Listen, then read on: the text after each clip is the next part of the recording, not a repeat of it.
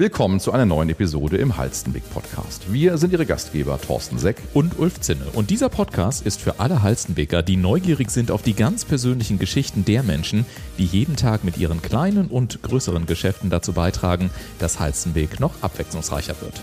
Und das Ganze seit 1296. Los geht's. Heute, da geht es um eine der wohl anspruchsvollsten Fragen in Familien, in denen ein lieber Mensch aufgrund des Alters oder eines Pflegegrades auf Hilfe im Alltag angewiesen ist. Sauber machen, einkaufen, spazieren gehen oder spielen, nur um ein paar Punkte zu nennen, die auf einmal nicht mehr selbstverständlich sind. Einerseits möchte man dann als Angehöriger natürlich da sein. Man spürt so eine innere Verpflichtung des Zurückgeben wollens. Andererseits schränkt jedoch alleine das eigene berufliche Leben oftmals die Möglichkeiten ein und die Folge das schlechte Gewissen klopft an.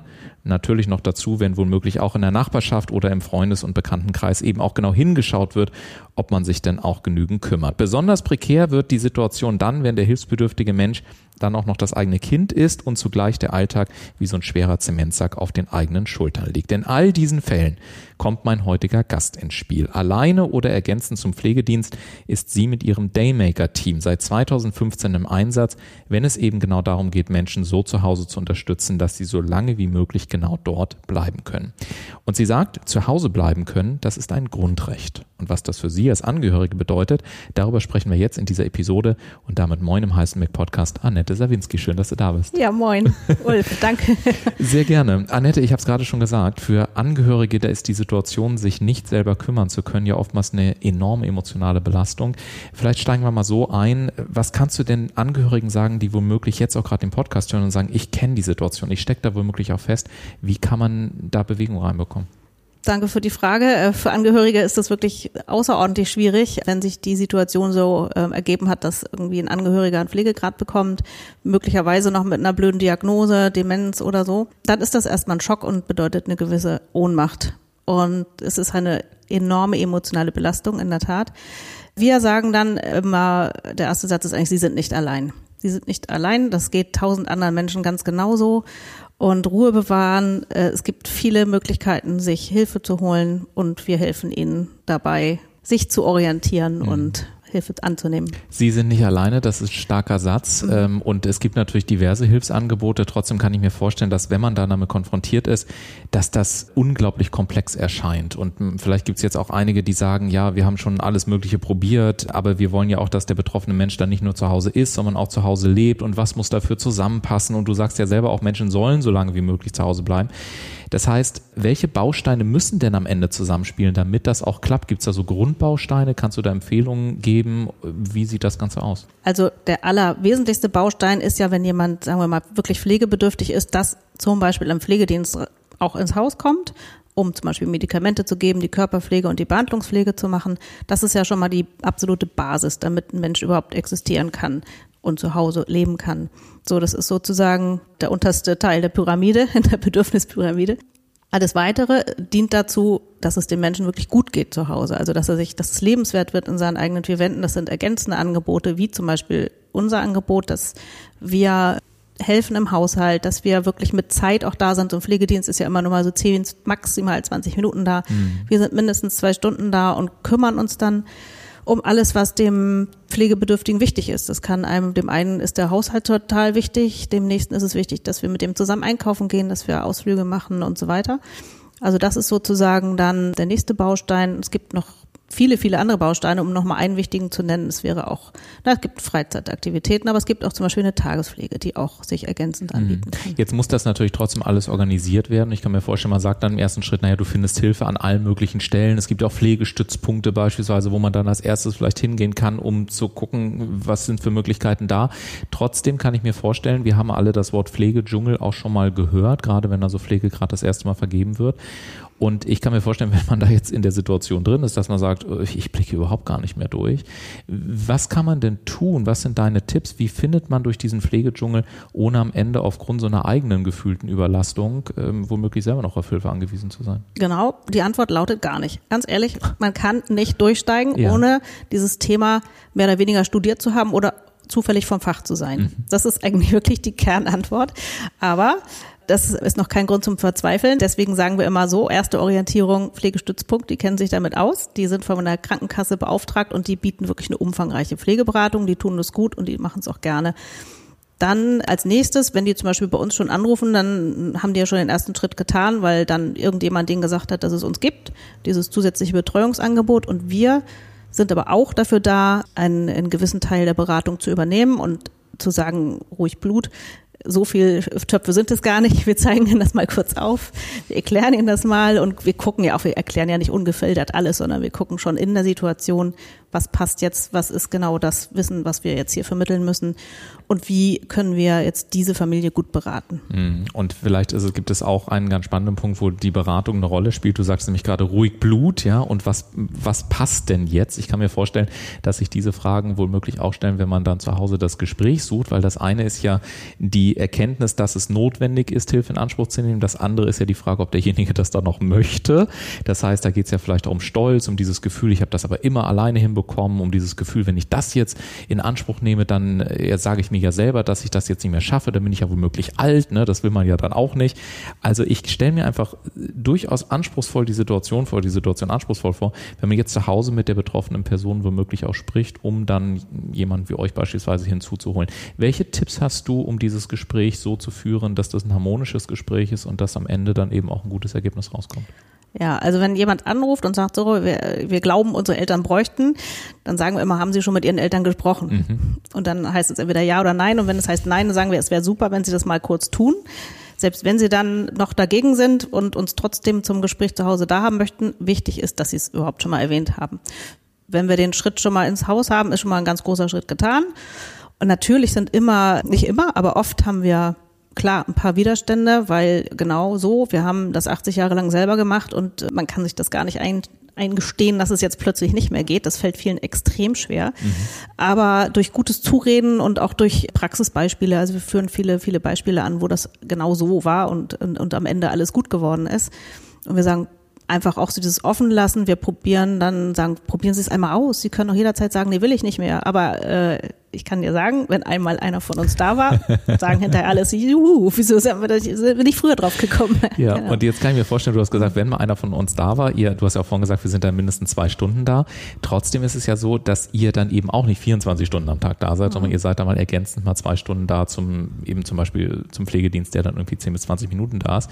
Den Rest der Zeit ist man ja dann alleine. Und ich kann, also ich habe mich gefragt, natürlich ist es immer einfach zu sagen, ja, du kannst ja auch im hohen Alter vielleicht noch Sachen finden, die dich irgendwie inspirieren oder worauf du Lust hast. Aber ich glaube, jeder weiß, dass auch irgendwann das Interesse einfach nachlässt oder dass man sich schwerer tut, was zu finden oder dass man dann einfach auf dem Sofa oder im Stuhl sitzt, weil man sagt, ach naja, dann warte ich halt bis heute Abend oder ich freue mich dann, wenn vielleicht morgen mal die Familie anruft oder wenn ich nächste Woche zum Friseur gehe. Also ähm, man hat auf einmal so einen inneren anderen Tagesrhythmus, der ja vielleicht dann doch eher von ein bisschen Einsamkeit geprägt ist.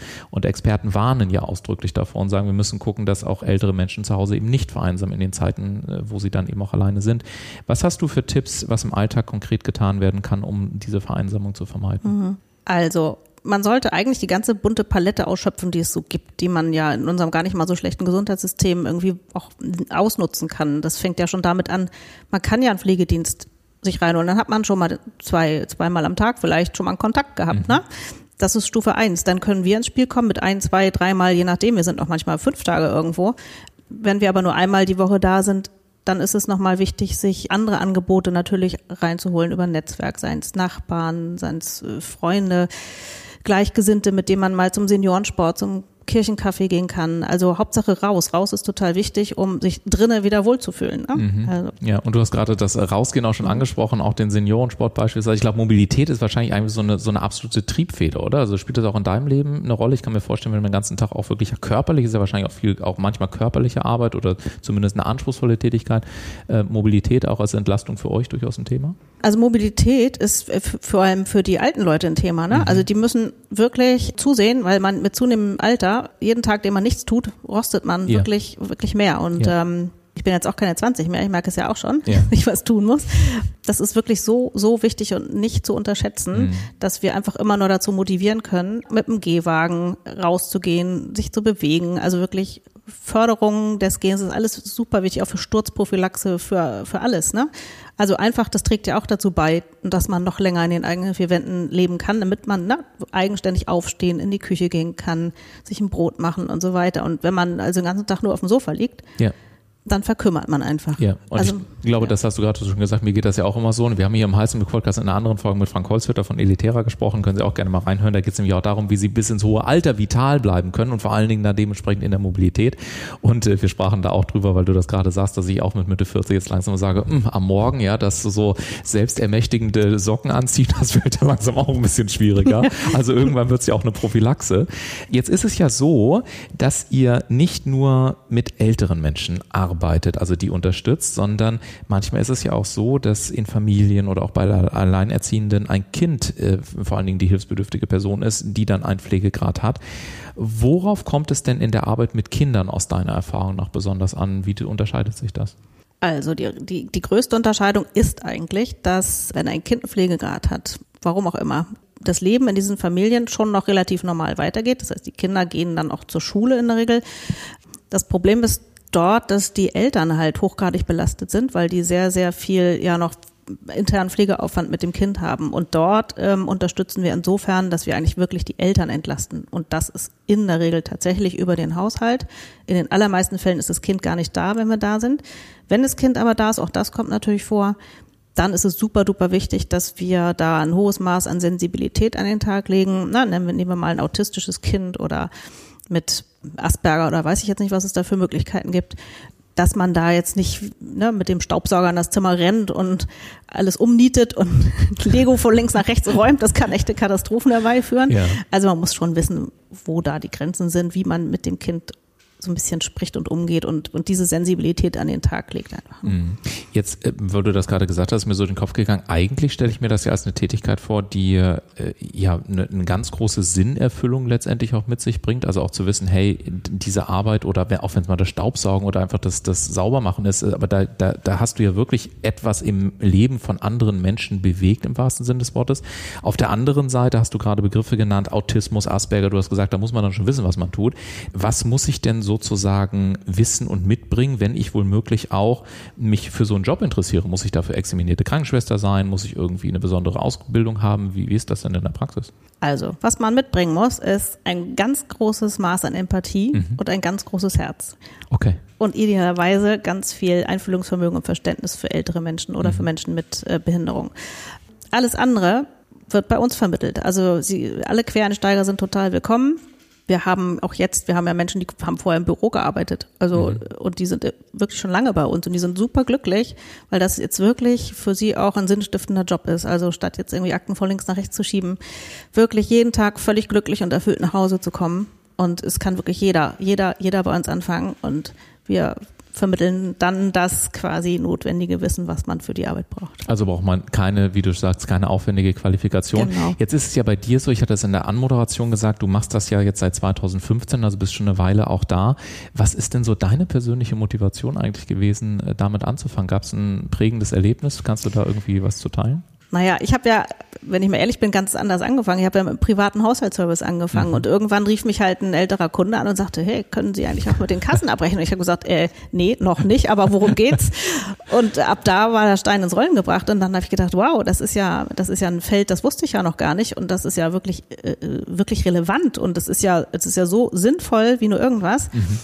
Und ab da war bei mir alles losgetreten an Motivation, was es nur so gibt. Und äh, seitdem bereue ich keinen einzigen Tag, weil ich ähm, auch ich jeden Tag wieder merke, wie dankbar die Kunden eigentlich sind und mhm wie glücklich. Auch jetzt, ähm, wo wir die Ausflüge noch neu mit ins Programm aufgenommen haben. Ich komme gerade vom Grünkohlessen mit neuen Ach, Kunden. Schön, ja. Äh, die waren alle so glücklich. Es war, es hat so einen Spaß gemacht ja. und die haben wirklich alle nochmal gesagt, wie toll sie das finden, dass ja. wir auch äh, regelmäßig mit denen rausfahren. Mhm, sehr schön. Und ähm, jetzt kann ich mir natürlich vorstellen, dass es eine ganze Menge anderer Fragen auch noch gibt, die Sie vielleicht auch da draußen haben. Also vom Pflegegrad über Pflichtberatung, Unterstützung bei Einstufungsberatung und so. Also wenn es jetzt noch Fragen gibt. Wie steht ihr denn ganz konkret Angehörigen zur Seite? Wie erreicht man euch am besten? Weil ich glaube, es ist für alle eine ganz schöne Botschaft, wenn man auch weiß, hey, du hast dich da wirklich selber über Jahre eingearbeitet und äh, dementsprechend hat man da auch jemanden, mit dem man dann wirklich mal qualifiziert sprechen kann. Die Frage ist nur, wie macht man es am besten? Ja, also das Stichwort Beratung will ich mal ganz kurz aufgreifen. Wir sind wirklich und gerne unterstützend tätig bei allen Fragen rund um die ähm, Einstufung bei der Erst, äh, ja, Einstufung für einen Pflegegrad, auch bei der sogenannten Pflichtberatung und auch bei einer Höherstufungsberatung. Sprechen Sie uns sehr, sehr gerne an. Wir sind telefonisch gut erreichbar unter der Telefonnummer 04101 80 99 140 und ja, freuen uns schon auf Ihren Anruf. Ja, und das kann ich tatsächlich äh, auch nur so sagen, einfach mal anrufen. Auch das Gespräch mit dir, das startete auch mit einem Anruf und das hat mir sehr viel Freude gemacht, dass wir heute auch tatsächlich über dieses ja durchaus manchmal belastende Thema sprechen konnte. Und was ich tatsächlich nur sagen kann, wir dürfen uns jetzt auch schon ein bisschen kennen. Wir sind hier praktisch in der Poststraße und Hauptstraße fast äh, die Nachbarn.